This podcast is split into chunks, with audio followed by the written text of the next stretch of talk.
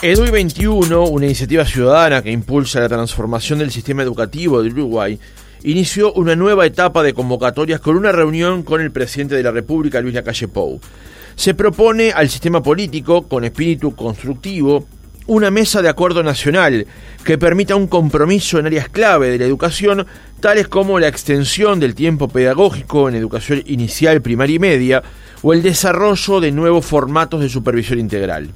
Ante estas propuestas de DI21 llegan en momentos en que la ANEP aprobó el documento Marco Curricular Nacional, que responde a la sistematización de las diferentes etapas de consulta que este organismo puso en marcha con miras a avanzar en la transformación curricular integral. Mientras eso ocurre en Uruguay, en marzo pasado, el secretario general de Naciones Unidas, Antonio Guterres, convocó para septiembre una cumbre sobre la transformación educativa en el mundo. ¿Qué debería contener el acuerdo nacional propuesto? Lo conversamos esta mañana con Renato Operti, integrante de DUI 21, decano de la Escuela de Posgrados de la Universidad Católica, magíster en investigación educativa y licenciado en sociología. Operti, ¿cómo le va? Buenos días, gracias por atendernos. Ah, buen día, gracias a ustedes, a, ti, a Rosana, por, por esta posibilidad de, y como bien tú resumías, este, estamos en un momento importante de la educación nacional en cuanto a definiciones que, que no solo comprometen el corto plazo, sino el mediano y largo plazo. Así que este, bienvenido que ustedes agenden este tema en la, en la, opinión pública, ¿no? El gusto es nuestro, Perti. Cuéntenos, en primer lugar, cómo, cuál es la génesis de esta nueva etapa que plantea EDUI 21 de llegar nuevamente al sistema político proponiendo esta mesa de acuerdo nacional?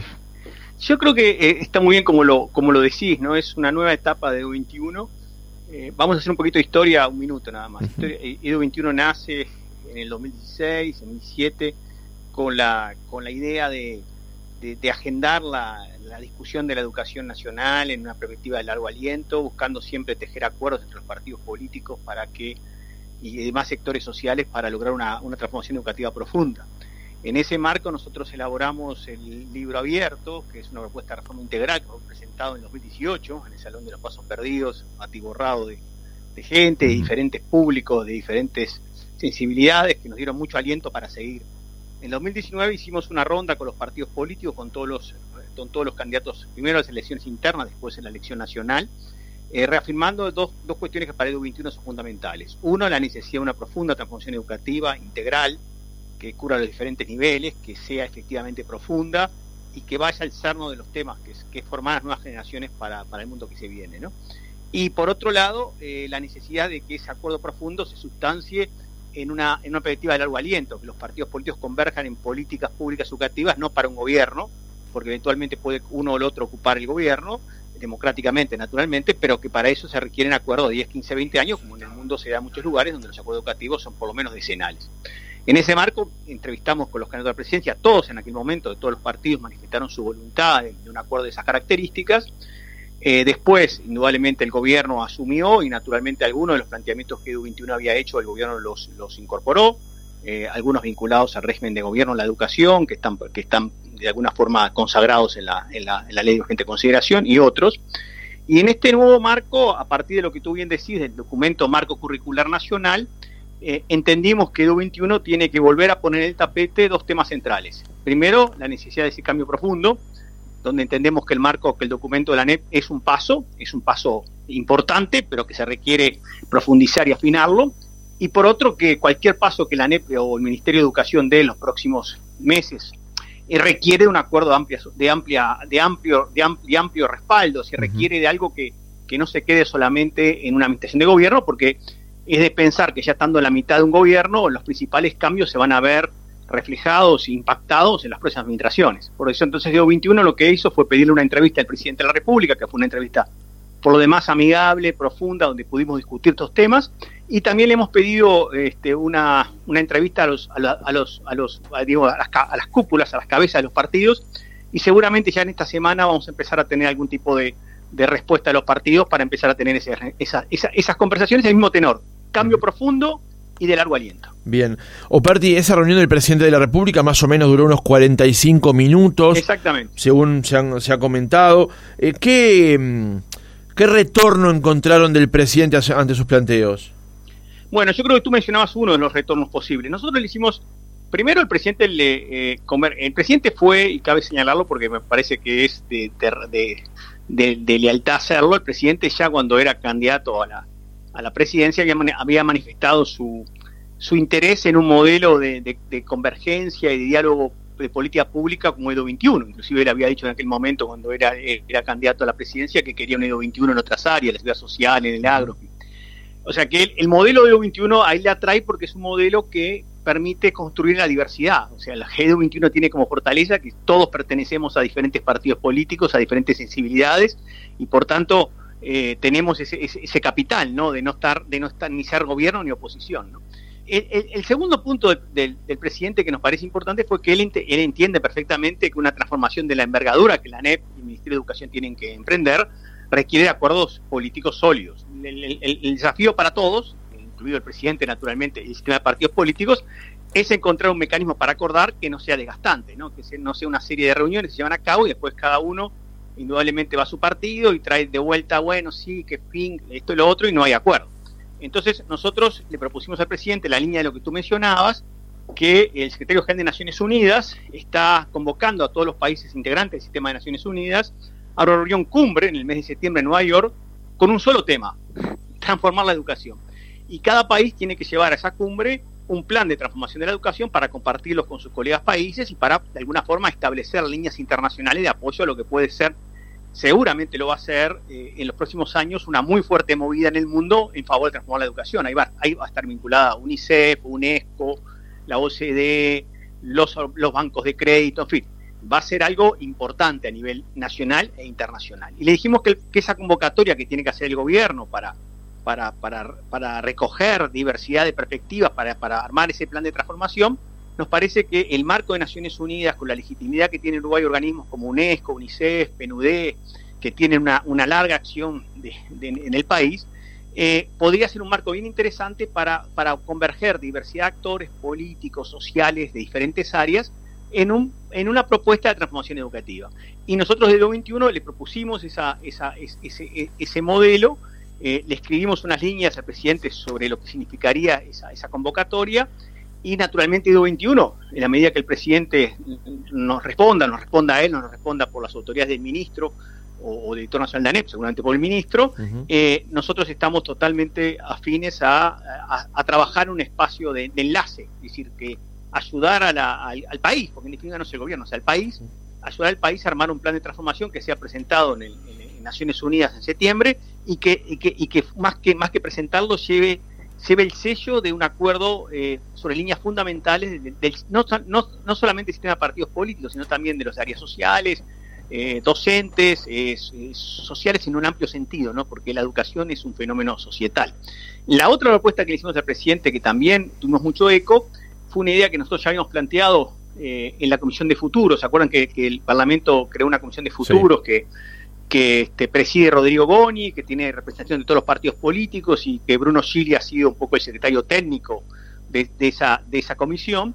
En ese marco nosotros presentamos una propuesta que es eh, que Uruguay tenga un laboratorio pedagógico como, el Pasteur a nivel de la educación. ¿Qué significa eso? Una suerte de eh, eh, plan Ceibal en un, en, un, en un, formato ya de mayor amplitud. Esto es, un laboratorio pedagógico sería una especie de GACH pedagógico. Sería, sería que los cientistas sociales, educadores, psicólogos, neurocientistas, antropólogos, filósofos, filósofos trabajen coordinadamente en un, en un espacio donde se, se, se, busque y se identifique y se evidencie las mejores formas de enseñar a los niños y niñas las lenguas, las matemáticas, las ciencias, cómo llegar a los sectores más vulnerables, cómo mejorar la producción oral, escrita, en el mundo se está haciendo eso, Francia es un buen ejemplo, bajo el gobierno de Macron ha puesto un centro de experimentación pedagógica que tiene este, este sentido que estamos diciendo, y creemos que el Uruguay podría ser, podría, podría ser en base a, lo que ha implicado el plan Ceibal y sus desarrollos y su capacidad destacada que ha tenido en estos tiempos,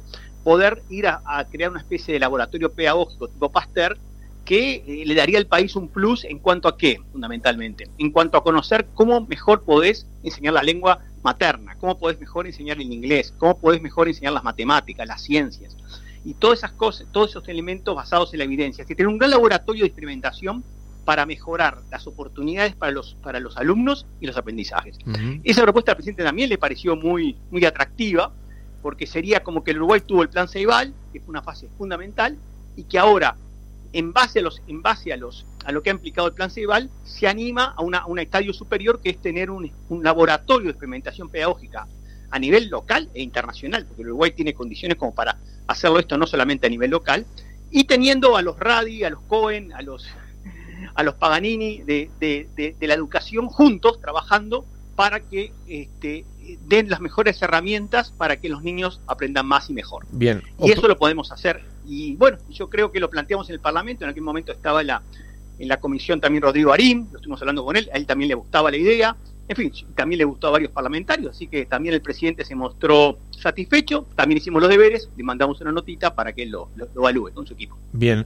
Operti, como decíamos en la introducción, estas propuestas de EDUI 21 llegan en el momento en que la NEP acaba de aprobar el documento preliminar y en construcción del marco curricular nacional. Dentro de los ocho puntos que EDUI 21 plantea para crear esta mesa de acuerdo nacional, hay dos que de alguna manera tienen vinculación. De hecho, en el libro abierto de EDUI 21 ya había un planteo más o menos en la dirección de lo que está planteando la NEP ahora. Me refiero a la eh, el desarrollo curricular, curricular perdón, que atienda transversalmente la articulación de contenidos, conceptos y competencias y la creación de un sistema nacional de acreditación de saberes. Antes de pasar a estos ocho puntos que hoy plantea EDUI 21, ¿Cuál es su primer análisis con respecto a lo planteado por ANEP de este marco curricular nacional? Bueno, yo creo que es una excelente pregunta, porque tú lo encuadras dentro de una discusión más amplia. Indudablemente el marco curricular nacional es un avance conceptual. No cabe duda para nosotros que es un avance conceptual, porque introduce claramente una tendencia que es moneda corriente en el mundo. La mayoría de los países del mundo regímenes del sur, del norte, en diferentes contextos de desarrollo, desarrollan aplican lo que se llama un enfoque por competencias, para que los oyentes lo tengan claro. Un enfoque por competencia es lo que estás aplicando ustedes hoy y, nosotros en esta entrevista. ¿Por qué? Porque cuando eh, un enfoque por competencias es la capacidad de responder a desafíos, capacidad de responder a problemas. Hoy tenemos, ustedes y yo, tenemos un desafío, tener una entrevista que razonablemente conecte con la gente. Para que esa entrevista conecte con la gente, ustedes y nosotros eh, movilizamos una serie de conocimientos, valores, actitudes, habilidades que tenemos, emociones, naturalmente.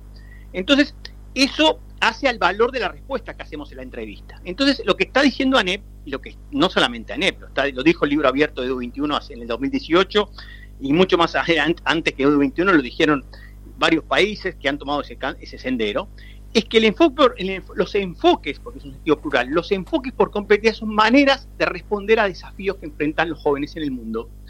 ¿Qué significa eso? Que lo que la, lo que la educación tiene que dar a los jóvenes, a los niños, a las niñas, a los adolescentes, son los marcos de referencia y las herramientas para que cuando ellos se enfrentan a un desafío en su vida personal, en su vida como ciudadano, en su vida como trabajador, como emprendedor, etcétera, tengan no solamente los conocimientos necesarios, sino hayan desarrollado las capacidades para entender un problema.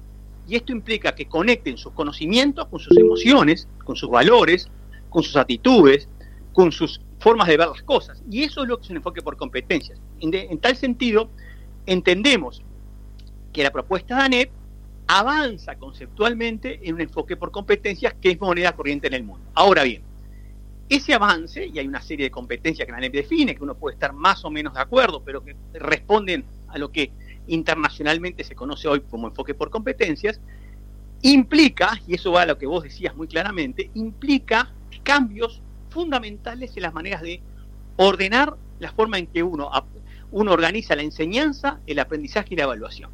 Vamos a decirlo bien concreto. Un enfoque por competencias no, no, puede, no puede desarrollarse con primaria y secundaria separadas. No puede, no, puede, no puede desarrollarse con secundaria y UTU por sus lados. ¿Por qué? Porque las competencias precisamente son capacidades que las, que las personas van desarrollando de manera continua y progresiva y coherente. Entonces, si tú desarrollas la competencia, supongamos, de pensamiento crítico, que está en el documento de la NEP, esa competencia de pensamiento crítico requiere que haya una, una digamos, una convergencia y una, una coincidencia entre primaria, secundaria y UTU en que todos los niveles educativos van a trabajar sobre un mismo concepto de pensamiento crítico para que el niño o la niña tengan capacidad de desarrollarlo de manera progresiva, supongamos de 4 a 14 años o más. Por eso, por eso Edu 21, en su libro abierto, planteaba que un enfoque por competencia, esto es, capacidad de responder a desafíos o problemas o situaciones, implica un nuevo orden educativo. Esto es, no tener educación primaria y media separada, sino bajo un marco, bajo un marco común de 4 a 14 años, no tener separada educación secundaria y técnica, sino bajo un marco de educación de adolescentes y jóvenes de 15 a 18 años. Este tipo de decisiones son las que la NEP va a tener que eh, tomar en los próximos meses o años, porque en definitiva un enfoque por competencia, si uno no toma decisiones sobre cómo, sobre cómo trabajar unitariamente los niveles, es insuficiente. Muy bien, Operti, a mí me gustaría consultarle de avanzar las reformas como tiene estipulado EDUI 21 con las negociaciones pertinentes, ¿cuándo podrían llegar a verse materializado algunos de estos cambios que proponen en, años? Qué pregunta, qué pregunta.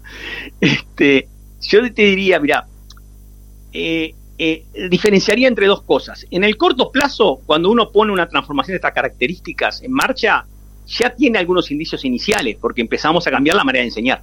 Que es donde, eh, en definitiva, las transformaciones se juegan en el aula, sea el aula virtual o sea el aula presencial.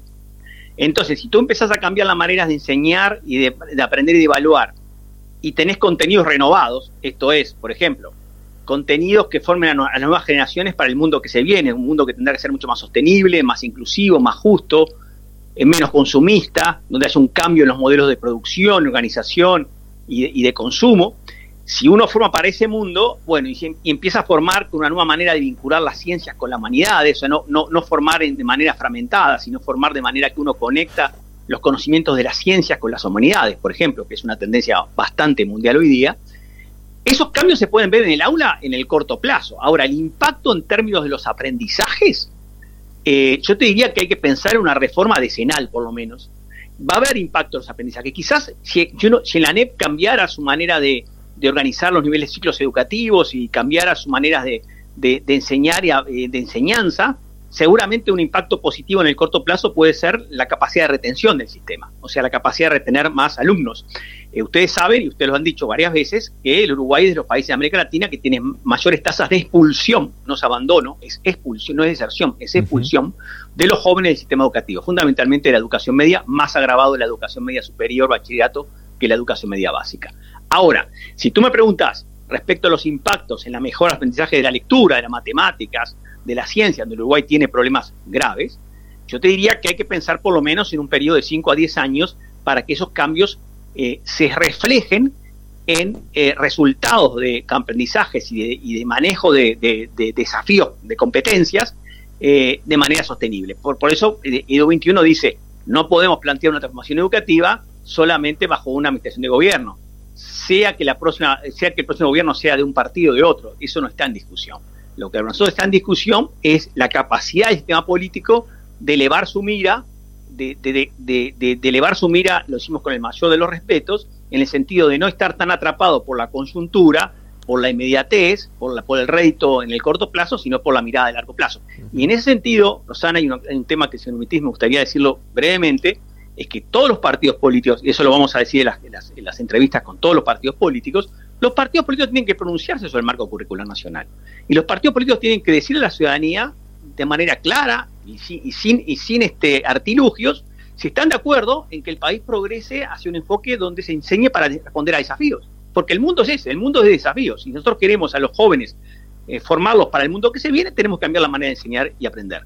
Ahora, si queremos que los jóvenes no se formen para ese mundo, bueno, sigamos con, la, con una educación que, que es reproducción de contenidos, que es reproducción de información y seguramente nos lo vamos a formar para el, mundo que, tienen que vivir. Entonces yo creo que también los partidos políticos, es momento que los partidos políticos, y ahí lo digo sin distinción, partidos de la coalición, partidos de la oposición, para decirlo más gráficamente, todos los partidos con representación parlamentaria tienen que pronunciarse públicamente y sin ningún tipo de, de, con mucha claridad respecto a cuál es su posicionamiento respecto a una educación que forme en, términos de desafío. Porque nosotros estos días hemos visto algunas reacciones preliminares respecto al enfoque por competencias que nos llevan a un mundo hace 60 o 70 años atrás. Bueno, justamente sobre eso le quería preguntar, Operti. Es un mundo que no nos forma para el futuro. Justamente sobre eso le quería preguntar, porque usted plantea acerca de eh, el aula, el aula es ese lugar donde se da esa mancomunión entre educadores y educandos, pero este marco curricular nacional que fue aprobado en la ANEP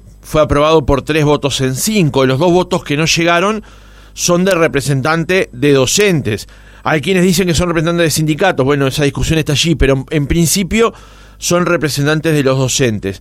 Y en el pasado, desde FENAPES, se ha dicho que el plan o los planes de DUI 21 son básicamente instalar la lógica empresarial en el sistema educativo o a veces acusar de pretender privatizar la educación pública. ¿Cómo se genera entonces ese, esa, e, esa unión en el aula cuando los docentes parecen ir por una avenida distinta a la que plantea en un término ANEP y en otro término los eh, profesionales que integran el DU 21? Bueno, a ver, eh, en lo que vos planteás hay varias cuestiones si me permitís me gustaría referirme a cada una en particular. Adelante. Primero, eh, nosotros no creemos que los representantes docentes de la ANEP son representantes docentes. Digo, la ley lo establece, si son, pertenecen o más menos a un sindicato, no es nuestra, no es la discusión. Ustedes recuerdan que el profesor Robert Silva, hoy director nacional de la ANEP, fue representante docente en el CODICEM. Sí. Es decir, nosotros, desde el punto de vista de la. Nosotros decidimos que, y además Edo 21 en el libro abierto, claramente dice la necesidad de mantener dos representantes docentes en el CODICEN. Eso no está en discusión y para nosotros eh, eso es un tema que son representantes docentes sin calificativo. Segundo punto, nosotros entendemos que las discusiones educativas eh, tienen carriles distintos. Las discusiones docentes con educadores son educadores como educadores como tales.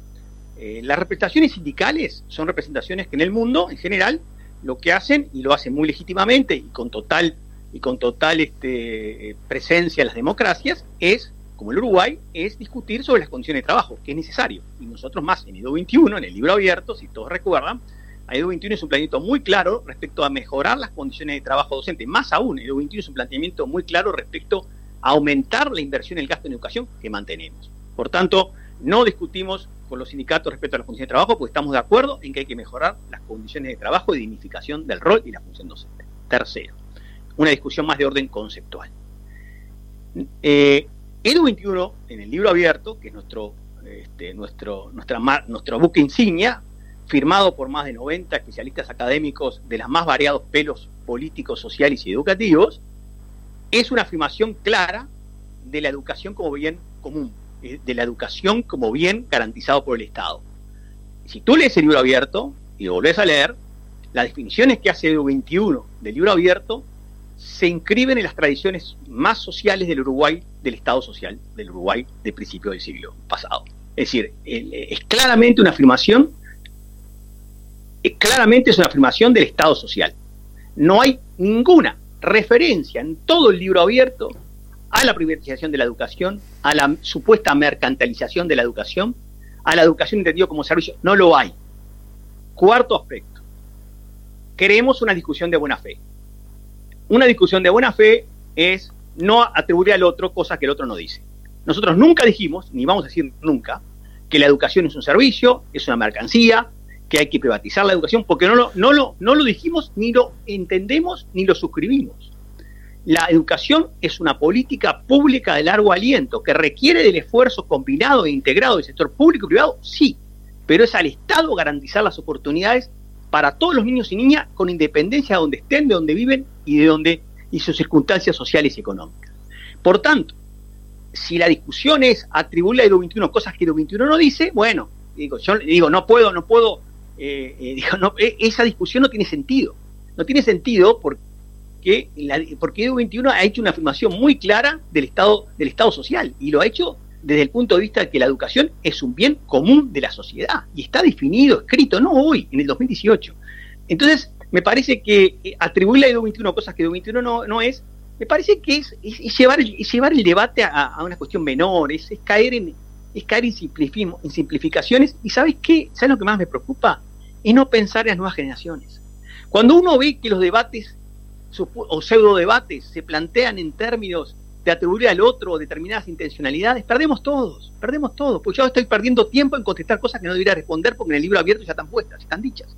Y, no, y, perdemos tiempo en qué? En no dedicarnos a lo fundamental, que es formar las nuevas generaciones para, el, para un mundo sostenible, para un mundo que está en riesgo de sobrevivencia, y que nuestra preocupación hoy tiene que ser transversalizar la educación de cambio climático en toda la educación, dado a los jóvenes herramientas para que puedan ser ellos capaces de poder responder a los problemas en términos de, los desafíos ambientales que tienen que enfrentar. Que uno, comparte 100% eso que usted plantea, Perti, pero en Uruguay tenemos problemas para la definición de las horas docentes. Bueno, claro, pero es porque tenemos problemas para la definición de las horas docentes porque, porque el sistema educativo en Uruguay no ha sido tal. ¿Ustedes pueden, ¿Ustedes piensan que en el mundo existe un sistema educativo donde las horas docentes se toman todos los días? ¿Todos los años? ¿Ustedes pueden pensar un sistema educativo donde primaria, secundaria y adulto trabajan por su lado? Hoy un poco más coordinadamente que antes, pero tampoco hoy significa que tenemos un sistema educativo integrado. Eso es un hándicap, no para el sistema, para, las, para los jóvenes. ¿Ustedes no creen o no podemos pensar que la manera en que el sistema educativo está organizado no tiene que ver con la expulsión de los jóvenes del sistema educativo? No, definitivamente. se a pensar o se dijo que la manera en que hoy tenemos organizado el sistema educativo puede llegar a ser un elemento de expulsión de los jóvenes?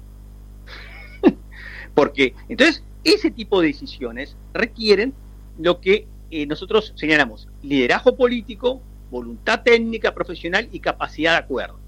Y, la verdad que lo lo que quiere decir el sistema político, pónganse las baterías en este tema. No dejen de la discusión de la rencilla menor, pongan la discusión en el tema central, que es formar las nuevas generaciones para el mundo que se viene.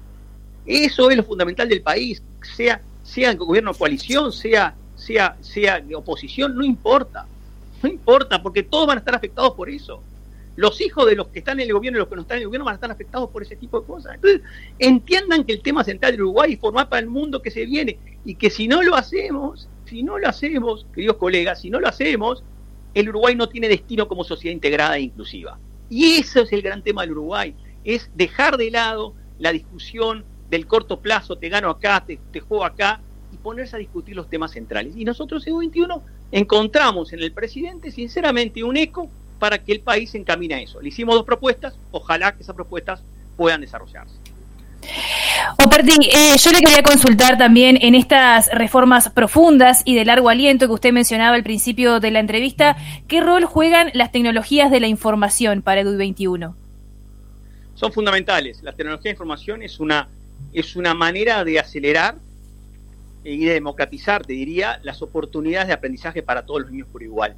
El Uruguay tiene una ventaja comparativa notable en América Latina y el Caribe, que es uno de los países más, eh, más tecnológicos, más comunicados, con un plan Ceibal que, ha mostrado que, tuvo la, la, prueba de fuego durante la pandemia. ¿no? Sin plan Ceibal, eh, otro hubiera sido la, la, situación en la pandemia. Eh, plan Ceibal significa no solamente dispositivos, ¿no? significa eh, materiales, plataformas, recursos educativos, formación para, para los docentes, posibilidades de trabajo con los alumnos, etcétera. Entonces, creemos que la tecnología es un, elemento fundamental en algo que, que también Edu 21 ha hecho mucho hincapié, sobre todo en los últimos años, que es transitar de un modelo educativo solo presencial, solo donde el alumno va presencialmente, a un sistema híbrido. Un sistema híbrido significa un sistema donde hay complementariedad entre la formación presencial y la formación a distancia. El Uruguay, en virtud de que es un país muy comunicado, eh, que tiene el plan CEBAL como una herramienta formidable, el Uruguay puede hacer un avance muy fuerte en los próximos años en ir hacia modos híbridos educativos. ¿Qué significa esto? Que el joven o, el adolescente, o el niño o la niña pueden aprender en línea, pueden aprender presencialmente, puede haber una complementariedad. Entonces, eh, algunas cuestiones fundamentales que tienen que ver con el acceso a información, a conocimientos, a, estudios, se pueden hacer eh, en línea y la, y, la, y la formación presencial puede estar mucho más enfocada a un diálogo interactivo entre docente, entre educadores y alumnos para responder a problemas, para responder a situaciones, para despejar dudas, para profundizar en los temas. Es decir, eh, eh, eh, existe un espacio formidable para eso de democratización. Además, hay otro tema, que si uno va a modo híbrido, democratiza el conocimiento hacia el interior del país también, ¿no? Porque ustedes saben que el interior del país, hay algunas zonas del país donde existe menor, menor volumen de recursos humanos, eh, menor calificación por diferentes razones. Y bueno, si uno tiene un modelo híbrido, puede perfectamente tener eh, apoyos en línea eh, para docentes, para alumnos de diferentes lugares del mundo y desde Montevideo mismo. Entonces yo creo que tenemos que el Uruguay tiene ahí una ventaja comparativa. Nosotros un poco nos quedamos con la sensación de que con la, con la interrogante de por qué ANEP no, no, no avanzó en estos, en todos, estos años de pandemia en, en armar ese modo híbrido. Uruguay tiene condiciones que destaque en el mundo, destaque en el mundo respecto a la capacidad de hacer eso. Dos últimas preguntas en el cierre del reportaje, Operti. Eh, le quería plantear el tema de los tiempos. De alguna manera, eh, Roxana se lo planteó en una pregunta más temprano y usted avanzó sobre eso, pero se lo quería preguntar desde esta óptica. Eh, este gobierno, y, a juzgar por sus palabras, el presidente de la República le ha puesto cierto eh, prestado cierto oído y con la intención de avanzar de alguna manera en dirección a lo que plantea EDUI 21. La clave es el tiempo, porque ya pasaron dos años y medio de esta actual administración, ya después empiezan a hacer una serie de evaluaciones políticas de cara a las próximas elecciones y no se sabe quién va a gobernar en, la, en el próximo periodo. Entonces la pregunta es, ¿se perdió tiempo? Aunque por supuesto la razón no sea una pérdida de tiempo, sino que ocurrió una pandemia, digamos, pero para avanzar en las direcciones que plantea EDU 21? ¿Qué tiempos necesitamos para probar las reformas? No para llevarlas a la práctica, como le preguntaba Roxana, sino para empezar a caminar ese, camino. Mire, yo, creo sinceramente, esa es una muy buena pregunta en el sentido de que uno puede tener diferentes valoraciones si, si hubo o no el impulso necesario para, hacer las, para, para dejar el camino sellado para las transformaciones estos, estos años de pandemia. Ahí creo que hay opiniones diferentes. Lo que sí nos parece importante de marcar y de señalar es que las principales decisiones fundamentales, profundas, sobre las transformaciones hay que tomarlas este año. Por ejemplo, hay que tomar decisión sobre un nuevo sistema de, eh, un nuevo estatuto docente, un nuevo estatuto que establezca las condiciones de trabajo, de profesionalización, de progresión profesional de los docentes. Hay que establecer un nuevo modelo de organización de los centros educativos. ¿Por qué? Porque si vamos a hacer una transformación de las características que estamos pensando, los educativos tienen que tener mucha mayor eh, libertad y autonomía con responsabilidad, con responsabilidad y contrapartida para tomar decisiones. Tenemos que cambiar la formación docente, porque tenemos que formarlos, si nos queremos formar para una educación basada en desafíos, y hoy tenemos una educación que esencialmente forma para en asignaturas, eh, en contenido solo, solo, hay que cambiarlo. Es decir, y hay que pensar seriamente si el, para nosotros Edu 21 tendría que haber también un cambio profundo en la manera de organizar los ciclos educativos. nosotros entendemos y seguimos insistiendo en el 21 de una educación de 4 a 14 años integral y una educación de 15 a 18 años integral. Eh, para decírtelo gráficamente, yo creo que las principales decisiones hay que tomarlas este año, en estos meses, no queda mucho. De acá a fin de año es que vamos a saber si realmente eh, hay eh, espacio y oportunidades para que lo que se de alguna forma se, se esgrime o se, o se establece en el documento que ustedes decían, en el marco curricular nacional, tiene capacidad de realización. Esas transformaciones concretamente tendrían que, algunas de ellas, ponerse en marcha el año que viene. Es decir, el nuevo estatuto docente tendría que entrar en vigencia el año que viene. El nuevo reglamento educativo tendría que entrar en vigencia el año que viene. Eh, buscar nuevas formas de integrar educación primaria y media tendrían que empezar el año que viene. Es decir, nosotros creemos que hay que eh, avanzar muy decididamente. El presidente lo que nos dijo, para acotar un poquito más en el sentido, es que para él, y lo dijo públicamente después del, del referéndum, y lo, volvió a insistir en la reunión, y nos dijo que lo que hablamos en la reunión eh, es público, lo cual también habla de, de, una actitud de transparencia que nos parece loable. Eh, él nos dijo que claramente para él la principal, el principal cambio que el país tiene que enfrentar es la transformación de la educación. También le dijimos al presidente, y no nos gustaría dejar de terminar la entrevista sin decirlo, que, y también él coincidió, que la transformación de, educación, de la educación requiere nuevos recursos. ¿no? Esta transformación de la envergadura que estamos planteando requiere una inyección de recursos adicionales. Mejor, mejor uso de los recursos existentes, por supuesto. Hay que mejorar muchísimo la eficiencia del uso de los recursos, pero también hay que tener capacidad política de acuerdo para aumentar la inversión en educación, porque lo que estamos hablando implica también, eh, y el presidente se mostró eh, dispuesto a discutir un aumento de recursos focalizado en las transformaciones que se quieren hacer, lo cual a nosotros nos parece un camino interesante explorar. Bien. Operti, en dos segundos, porque se nos ha ido el tiempo. Eh, usted tuvo una reunión ya con el presidente de la República, a la que hacíamos mención, y se plantea a partir de ahí encuentros con las cúpulas políticas. Ya salieron las cartas convocando a esos encuentros. ¿Tuvieron alguna respuesta? ¿Ya hay alguna sí, agenda? Ya tenemos respuestas y seguramente en las próximas horas el director ejecutivo de 21, maestro Juan Pedro Mir, va a informar de las primeras entrevistas. Seguramente eh, algunas de las primeras entrevistas se van a llevar a cabo inclusive esta semana. Eh, sí, tenemos respuesta y sí, bueno, y, tejer, tejer, tejer, tejer para las nuevas generaciones. Ese es el lema y hay que seguir por ahí y ustedes, ustedes me permiten, en la, como medio de comunicación, son un actor fundamental en que el país pueda tejer un acuerdo de larga data. Yo creo que ahí nos jugamos gran parte del futuro, más allá de nuestros credos políticos y nuestras afiliaciones. Renato Perti, integrante de DUI 21, decano de la Escuela de Posgrados de la Universidad Católica, magíster en investigación educativa y licenciado en sociología, gracias por haber estado otra mañana con nosotros. Muchísimas gracias por el espacio y por la posibilidad de partir sobre el tema país que la educación. Gracias. Chao, chao.